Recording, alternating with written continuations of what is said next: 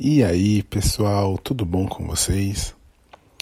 Eu vim trazer uma palavra para vocês hoje de reflexão sobre amizade.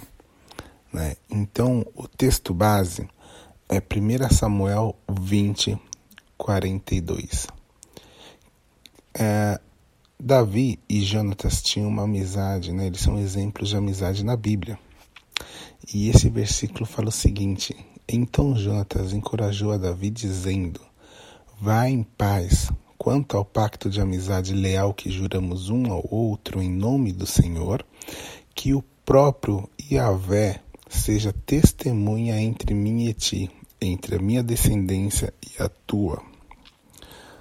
O que eu quero trazer para a gente é uma reflexão em relação às nossas amizades, as pessoas que estão à nossa volta, as quais nos inspiram, as quais nos ajudam, né?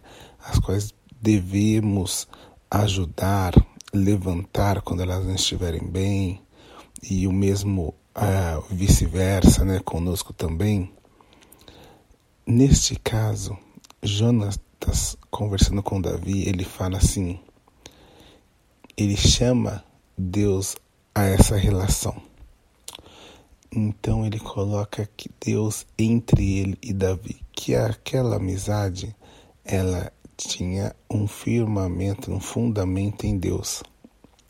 Quando você tem Deus em meio a uma relação, uma amizade, você olha aquela pessoa como misericórdia, com misericórdia, com um olhar cristão, com um olhar de Deus, com um olhar preparado para uma relação, né? Para um cenário que é onde você não vai ser 100% confortável, mas é um cenário de crescimento, um cenário onde um vai estar tá ajudando, falando, sendo sincero com o outro, vai ter uma relação como Deus tem, porque Ele está ali no meio. Então, a, a, a, o que eu gostaria de dizer e deixar é: chame Deus para as suas relações. Coloque Deus entre você e seus amigos. Coloque Deus entre você e suas amigas e as pessoas que estão à sua volta. Para que o seu olhar com elas mude.